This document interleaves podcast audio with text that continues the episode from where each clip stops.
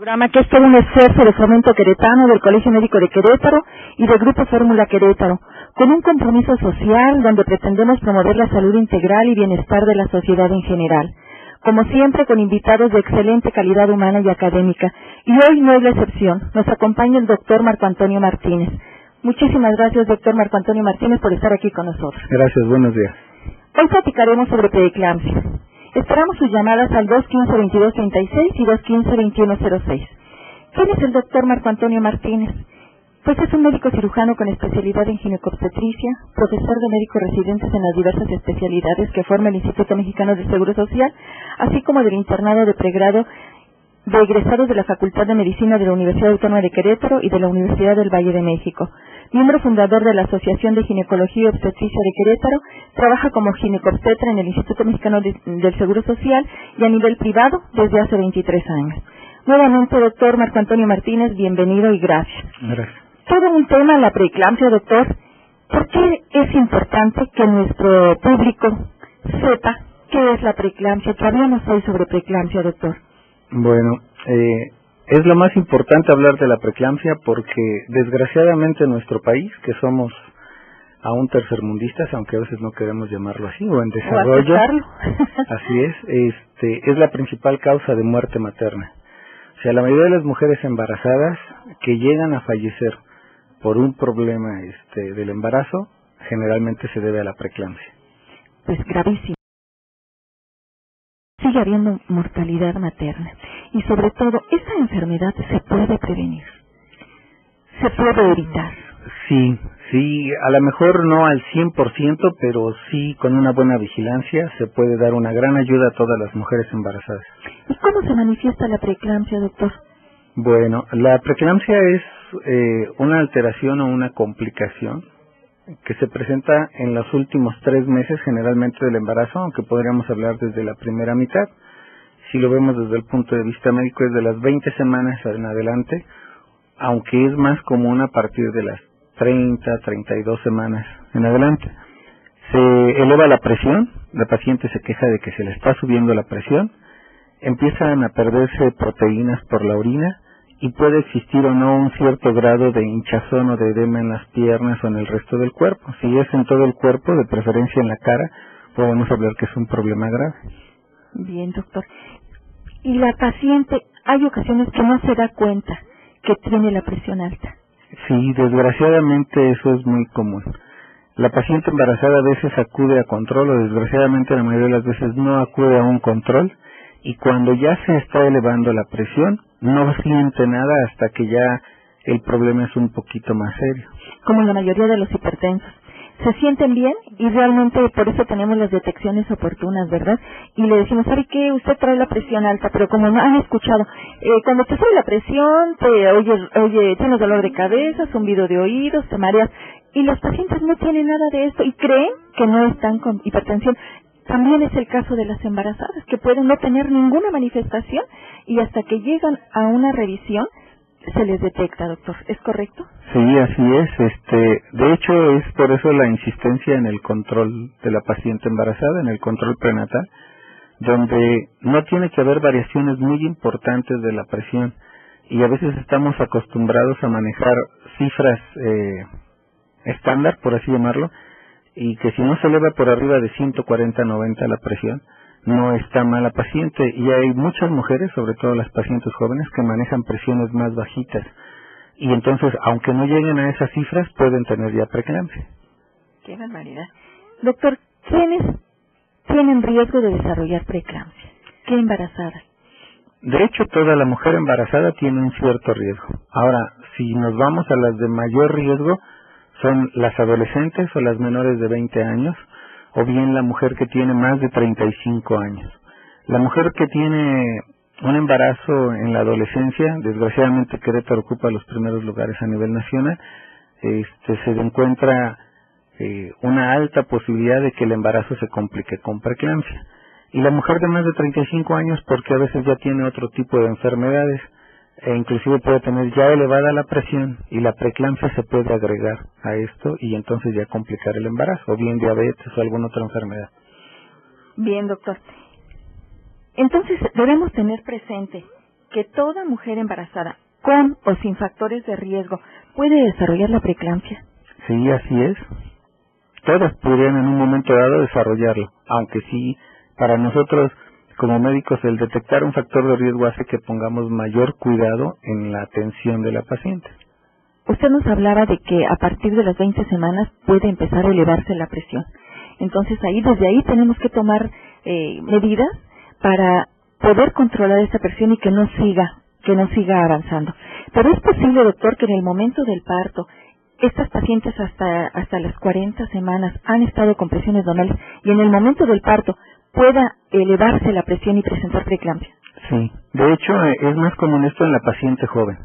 En la paciente añosa, como le llamamos nosotros, o la que tiene más de 35 años, sucede un poco antes, pero en la paciente, sobre todo en la adolescente, sí tiende a presentarse hacia el final del embarazo. Inclusive, no sé si han escuchado que llegan a convulsionar, lo que nosotros le llamamos eclampsia, aunque no es la única forma, y este y es un estado muy severo, muy grave. De hecho, son las que generalmente llegan a fallecer.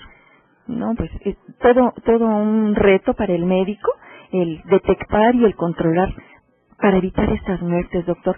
¿Cómo se diagnostica la preeclampsia, doctor? Bueno, la preeclampsia se debe diagnosticar durante el control prenatal.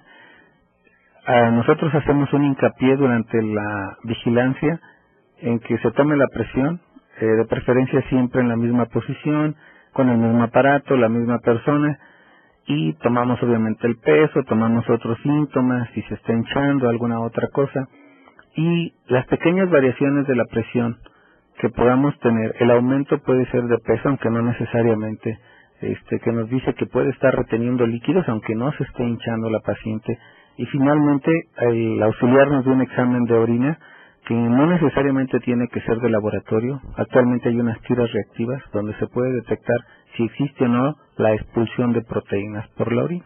O sea, la expulsión de proteínas por la, por la orina sería uno de los elementos claves para saber que esta paciente ya está teniendo problemas, doctor. Sí, claro. De hecho, es lo que nos hace diferenciar un poquito entre las que sí tienen preeclampsia y las que se les está elevando la presión, como también una causa propia del embarazo es esa triada característica que, que dice, ¿no? De la preeclampsia. ¿Cuáles elementos incluirían esta triada, doctor? Pues nosotros llamamos que es eh, la hipertensión, el aumento de la presión, la expulsión de proteínas por la orina y el edema, aunque ya el grado de hinchazón de la paciente ya no tiene la misma importancia que antes, porque hay pacientes que porque nuestros medios son bajitas tienden a hacer lo que nosotros llamamos un edema mecánico, sobre todo por el sobrepeso, y entonces no se valora bien. De hecho, nosotros hablamos que la paciente que no se hincha, que no se dematiza, tiende a hacer cuadros más graves. Ah, qué, interesante, doctor, porque nosotros teníamos eso, edema, edema, hipertensión y proteinuria, así como una triada característica que sigue tomándose en cuenta, pero en cuanto a la gravedad, es muy importante esto que nos está diciendo. Doctor, ¿y es, eh, cuál es el tratamiento de la preeclampsia? Bueno, aquí ya es una de las grandes controversias. Como tal, un tratamiento no lo tenemos así totalmente definido. Sabemos que el buen control de la mujer embarazada es importante. Ahora, hay pacientes que tienen el factor de riesgo, como ya decíamos, que son sobre todo las primerizas, las pacientes jóvenes, adolescentes, las pacientes desnutridas con un cierto grado de anemia, las que no se vigilan, las que tienden obviamente estas pacientes caen en un estrato este socioeconómico un poquito más bajo que le genera carencias para a lo mejor una buena nutrición. Y aquí hay una gran diversidad de que si debemos dar algún tipo de medicamento o no. Todos estos están un poquito discutidos. Yo soy partidario de que una buena vigilancia y un buen control a tiempo nos puede beneficiar más que a lo mejor dar recetas de cocina, ¿no? Que tomes esto y vamos a ver cómo va, porque a veces la paciente siente que se está tratando, protegiendo contra algo y no es así. Bien, doctor, usted habla de un control prenatal efectivo. ¿Qué elementos incluye este control prenatal efectivo para que nuestras pacientes sepan eh, a partir de cuándo acudir con el médico para detectar sobre todo factores de riesgo, verdad, doctor? ¿Qué, qué incluiría un control prenatal efectivo? Bueno, el control prenatal debe de iniciarse desde el momento mismo en que la paciente sabe que está embarazada. A partir de ahí se deben de hacer una serie de exámenes de laboratorios para que nosotros consideremos si las condiciones de la mujer son las adecuadas para llevar hacia adelante un embarazo. y posteriormente, entonces depende si el estado del embarazo es normal o no, se hace cada mes, los primeros siete meses, generalmente cada dos semanas, el siguiente mes el octavo y cada semana durante lo que es el noveno mes. Pero si la paciente se complica puede ser tan seguida como sea necesaria, no sé, cada semana, cada tercer día, cada diez días, depende de la vigilancia de cada médico. Habitualmente las pacientes acuden a su clínica de medicina familiar ah, en los inicios de su, de su embarazo y en ocasiones eh, ya no ya no vuelven, ¿no? Sino hasta que van a tener la incapacidad o se les va a canalizar a segundo nivel. Sin embargo, hemos estado nosotros eh, a nivel institucional eh, batallando mucho con, con esto, creando conciencia de que acudan oportunamente. Doctor, ¿qué exámenes son los los este, que se deben enviar los estándares para para estas mujeres para llevar un buen control de, del embarazo. Bueno, de hecho estamos tan acostumbrados a manejar esto que ya hasta a veces le nombramos solamente un perfil prenatal que debe llevar un examen general de orina. Donde vamos a detectar si hay pérdida o no de proteínas, que es importantísimo, ¿verdad? Claro, una biometría hemática.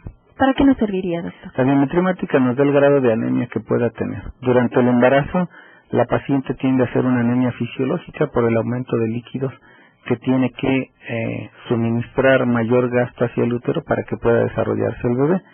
Entonces, eh, la paciente como que se diluye, o sea, tiene más agua. En el caso de la preeclampsia tiende a concentrarse, entonces la relación que hay entre la hemoglobina y el hematócrito nos puede ser un parámetro en los cuales podemos empezar a tener disminución de las plaquetas eh, básicamente, ¿no? O sea, entrar ya en algunos otros detalles sería un poquito más así.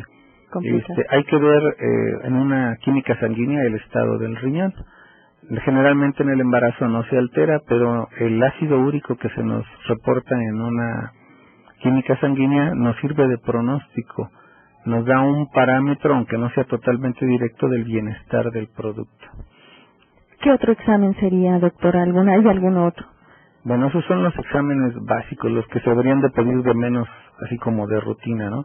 Ya si yo voy a hablar de la preeclampsia, eh, son una gran cantidad de exámenes, desde electrolitos, eh, gasometrías, pruebas de función hepática, o sea, son una gran cantidad de medicamentos, de, perdón, de exámenes que pero que no son los de rutina, ¿verdad? Que no son los de rutina. Y también es importante, la mayoría ya de mujeres ya saben su tipo de sangre sería otro de los exámenes que pudiésemos pedir. Sí, de hecho, se supone que actualmente todos tenemos nuestro tipo de sangre desde que nacemos, ¿no? sí, claro. Nos pero mucha gente desconoce, ¿verdad? Mucha gente lo desconoce, este, qué tipo de sangre tiene. Entonces, desde un principio, como que tener todo esto bajo bajo conocimiento para poder ver variaciones en, en, en hemoglobina, en hematocrito, en general de orina. Eh, doctor, una vez que una paciente es diagnosticada como preeclámptica, ¿quién debe llevar el control de esta paciente? Un especialista, el obstetra o el ginecobstetra, como le llamamos nosotros. Eh, él debe de estar al pendiente porque depende de la severidad del cuadro, va a depender el tratamiento. No todas las preeclampsias se deben de interrumpir de inmediato el embarazo eh, y algunas se pueden manejar en forma expectativa para dejar que avance más el embarazo, sobre todo tomando en cuenta cuánto tiempo de embarazo tiene la mujer, cuántas semanas tiene ya de embarazo. Pues qué, qué importante es estar acudiendo con el médico, con su médico familiar, con su médico de confianza y que él lleve este control. Pero es importante también estas interconsultas, doctor, porque ustedes desde su perspectiva, desde su especialidad, pueden detectar otros factores que para prevenir estas, estas mortalidades. Sobre todo creo que es lo que nosotros pretendemos con estos programas, que la gente tome conciencia para, para acudir al médico y que no se estén muriendo ya, ya mujeres. Pues como ven amigos, es muy, muy importante este tema. Eh, vamos a, a platicar con ustedes al respecto enseguida. Vamos a un corte y regresamos a Salud Integral, Vida y Familia. Bien amigos, muchísimas gracias por continuar con nosotros. Les recuerdo los teléfonos de esta estación 215-2236 y 215-2106. También pueden consultar la página del Colegio Médico y escuchar las veces que ustedes gusten esta y nuestras entrevistas anteriores. La página es www.cmqro.org. Además, les invitamos cordialmente a la conferencia sobre suicidio, que es más que un estadístico, un acto que todavía duele muchísimo que va a ser impartida por el psicólogo Juan Carlos García Ramos en el Colegio Médico, que está ubicado en Ignacio Ramírez número 10 en el Centro Universitario. Va a ser en punto de las 9 de la noche y la entrada es libre. No olviden que todos los últimos viernes de cada mes tenemos la sesión en el Colegio Médico. Doctor, una paciente que tuvo preeclampsia en un embarazo puede volver a tener preeclampsia.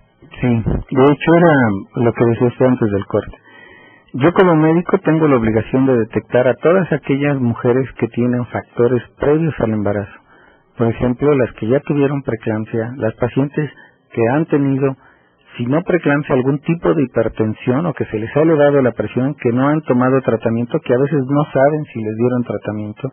Algunas pacientes que recuerdan que por algún problema falleció su bebé antes eh, al nacer o nació pequeño, prematuro, antes de tiempo, o bien inclusive la presencia de familiares que han hecho cuadros de este tipo, inclusive más severos, son para nosotros factores de riesgo para que se canalicen en forma más pronta del médico general o del médico familiar, dependiendo de la institución, con un especialista. Eso sí es importante para que nosotros aseguremos si no hay bienestar estricto del embarazo, sí el llegarlo más adelante y que ambos, madre e hijo, resulten bien después de esto. Bien. Eh, sabemos que las mujeres embarazadas cursan con infecciones de vías urinarias eh, o con infecciones cervicovaginales. ¿Estas tendrían alguna predisposición para, para que la paciente presente elevaciones de su presión arterial o preeclampsia, doctor? No. De hecho, este tipo de infecciones pueden favorecer alteraciones para que tengamos o bien un parto prematuro o bien inclusive que se rompa la fuente, lo que solo llamamos una ruptura de las membranas.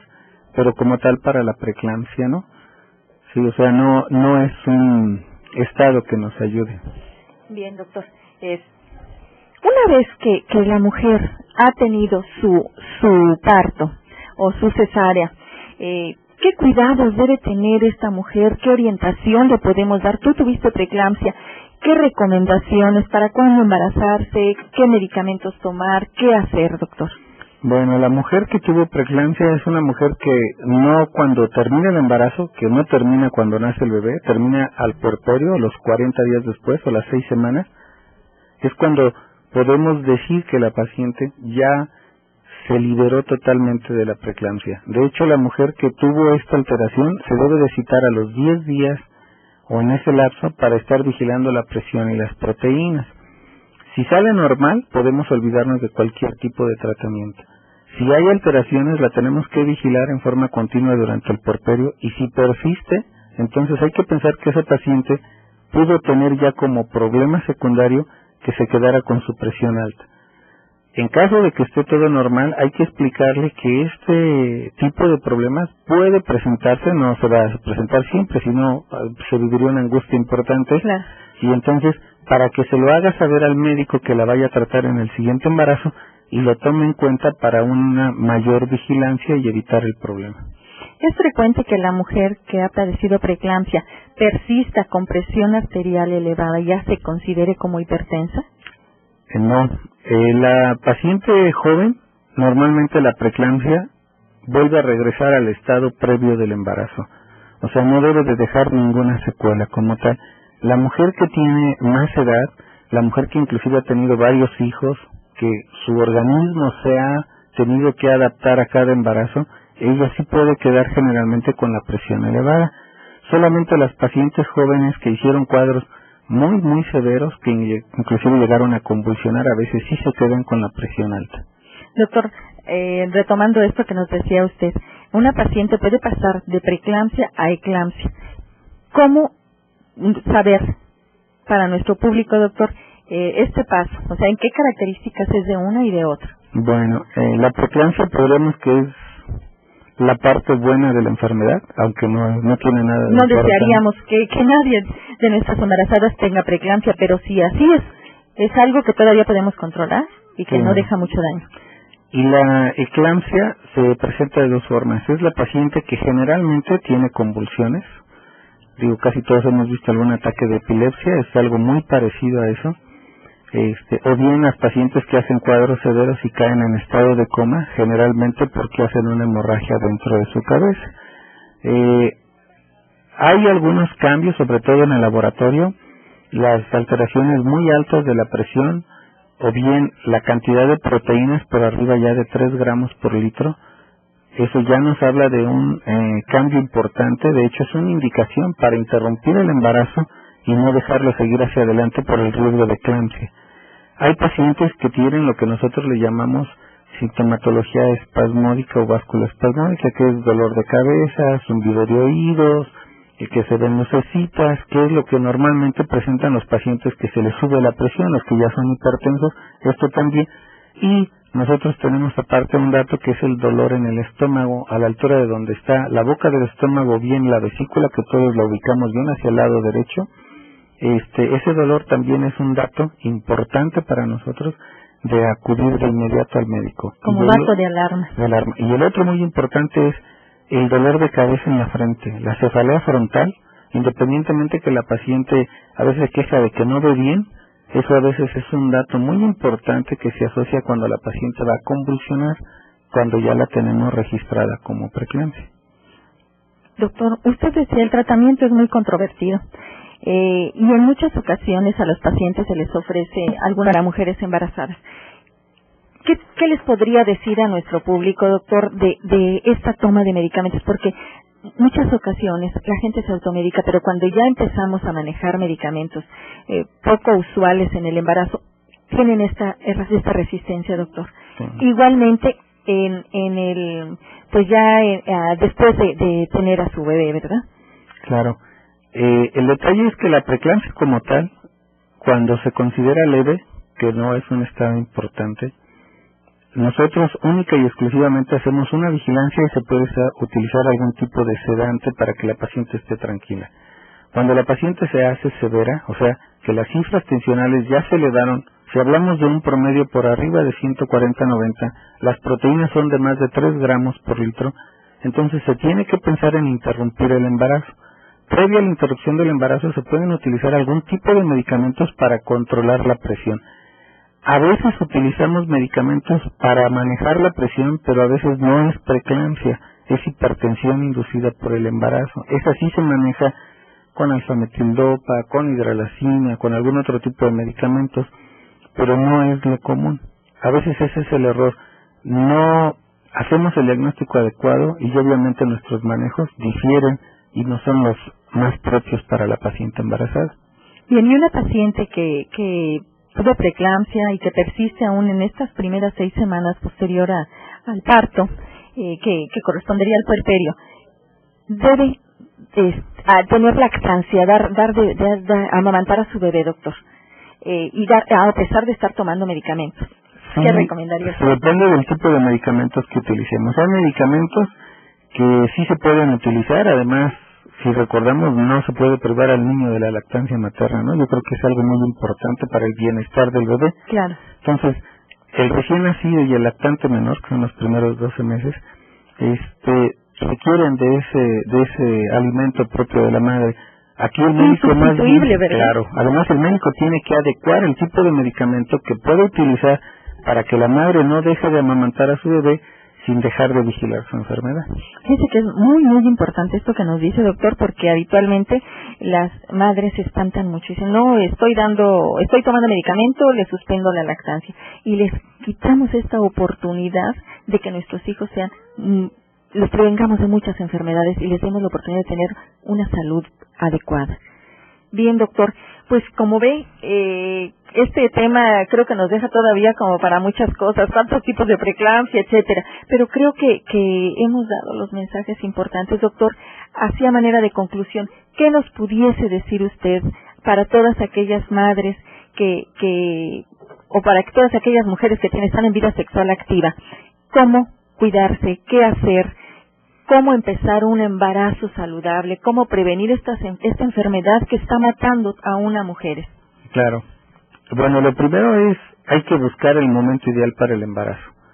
No existe una edad ideal, como luego pensamos. Podemos hablar de ciertas edades más recomendables para un embarazo, pero no una edad ideal. tenemos que pensar en que cuando yo decido tener un embarazo, o sea, la pareja, no la mujer, bueno, aunque ahora ya podemos hablar únicamente de la mujer, se debe de acercar al médico para ver el estado de salud previo al embarazo. Eh, la mujer cambia prácticamente todo su organismo para mantener vivo un embarazo y para que pueda llegar a feliz término.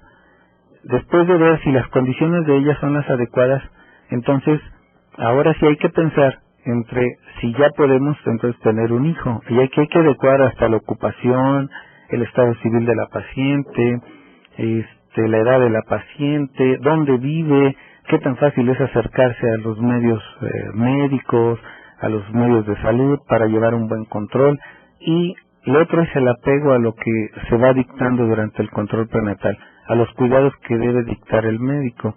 Eh, enviarse en caso necesario con un especialista. Eh, nosotros inclusive como obstetras no solamente necesitamos este el manejo, a veces requerimos del apoyo de otras especialidades. Este no no somos únicos para el manejo y finalmente eh, llegar hacia el final. ¿Cuál es el problema más serio de la preeclampsia? Que se nos mueran las pacientes. Pero estamos yéndonos a los extremos. ¿Qué es lo más común? Que tengamos niños prematuros. Tenemos una alta cantidad de niños prematuros, o sea, que nacen antes de tiempo y que obviamente requieren de cuidados especiales, de una incubadora, de mucho tiempo de estancia.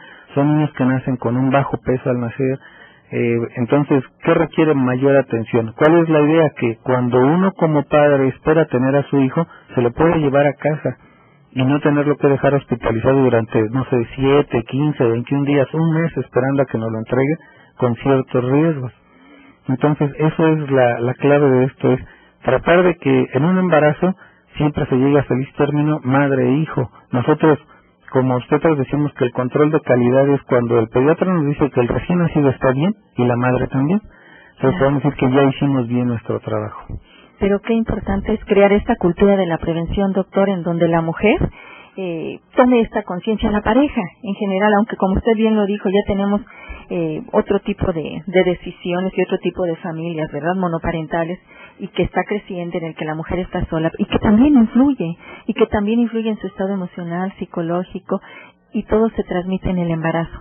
El que vea sus condiciones, están en el peso ideal porque se sube siempre con un embarazo. ¿Cómo está mi presión? Eh, estoy ya no anémica, tengo no infecciones, como usted bien decía, las infecciones de vías urinarias predisponen a amenazas de aborto, amenazas de parto prematuro, ruptura de membranas y con todas estas consecuencias que usted está comentando, prematurez en los productos, ¿verdad? Entonces, pues yo creo que aquí va, va uno de los mensajes. Vamos a tener esa cultura de la prevención, a tomar conciencia de la responsabilidad que es ser madre y padre y desde aquí vamos a demostrar esa, esa conciencia y esa responsabilidad para tener un buen embarazo y para tener un parto a, término feliz, ¿verdad, doctor? Doctor, pues no me queda más que agradecer su apoyo al colegio médico, su presencia en estos micrófonos y le agradezco de verdad sus conocimientos compartidos con tanta generosidad, doctor Marco Antonio Martínez. ¿Nos podría decir en dónde pueden consultar nuestros radioescuchas a usted? ¿En dónde lo pueden consultar? Eh, yo me encuentro en el Hospital Santiago de Querétaro, que está en el camino de los Olvera, casi llegando al santuario de Shostan, en el consultorio 2. ¿Y algún teléfono, doctor? Eh, el del hospital es el 1-83-2300 o mi celular que es 4421-282031. Muchísimas gracias, doctor, nuevamente y rápidamente, amigos, les comparto un fragmento de este bello poema que es Desiderata, palabra latina que significa cosas que se desean. Camina plácidamente entre el ruido y las prisas y recuerda que la paz puede encontrarse en el silencio. Mantén buenas relaciones con todos, en tanto sea posible, pero sin transigir. Di tu verdad tranquila y claramente, y escucha a los demás, incluso al torpe e ignorante, ya que ellos tienen también su propia historia. Evita las personas ruidosas y agresivas, pues son dañinas para el espíritu. Si te comparas con los demás, puedes volverte vanidoso y amargado, porque siempre habrá personas más grandes o más pequeñas que tú. Disfruta de tus logros, así como de tus planes. Interésate en tu propia carrera. Por humilde que ésta sea, es un verdadero tesoro en las cambiantes vicisitudes del tiempo. ¿Verdad que es hermoso? Bueno, amigos, por hoy es todo. Gracias por permitirnos entrar en sus hogares. Yo soy la doctora Irma Quintanilla González. Los espero Dios mediante la próxima semana en esta su estación amiga XCJX 1250 de AM Radio Fórmula con otro interesante tema.